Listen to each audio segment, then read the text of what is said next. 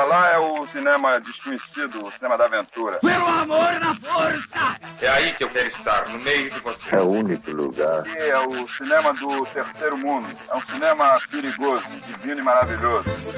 Vamos falar de cinema brasileiro! Meu nome é Vinícius Viana e hoje falaremos sobre o filme Bom e Neon, lançado em 2015 com direção e roteiro de Gabriel Mascaro. Nome começa com Y? Não, Iremar é com I. Por que aqui tá com Y? Que nome é artístico, bestalhada.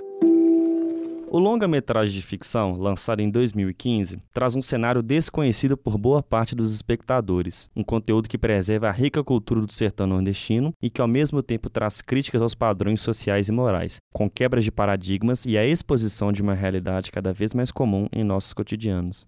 Iremar, interpretado pelo ator Juliano Casarré, e Galega, interpretado por Maeve Jenkins, desempenham papéis que contrastam com a ideia de que a mulher deve ocupar uma função de cuidados domésticos e deveres familiares, enquanto que o homem precisa exercer sua masculinidade e sustentar a casa.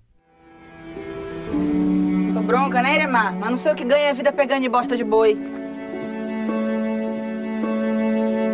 Mas aquelas mulheres costurando. Tu parece mulher costurando, né? É. Mas quem bebe tira a roupa não sou eu não, né, seu frango?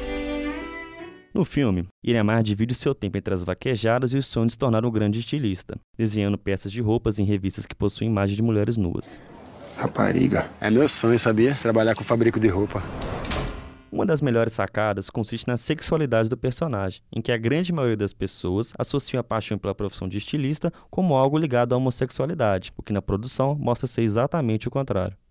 Já a Galega se destaca pelas atividades que geralmente são realizadas pelos homens, como dirigir e consertar o caminhão, além de cuidar de grandes animais como bois e cavalos. Tô usando um azarroa, mas já tá no fim. Antes eu tinha um polo verde. Tá pensando o quê? Eu sou vaqueiro, mas eu gosto de coisa boa.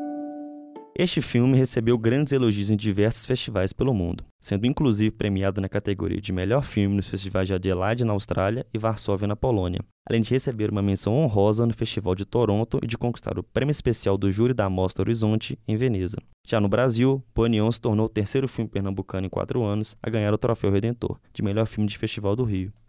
Também levou quatro prêmios no Panorama Internacional Coisa de Cinema de Salvador, Roteiro e produção de Gustavo Kinski, Pedro Machado e Vinícius Viana.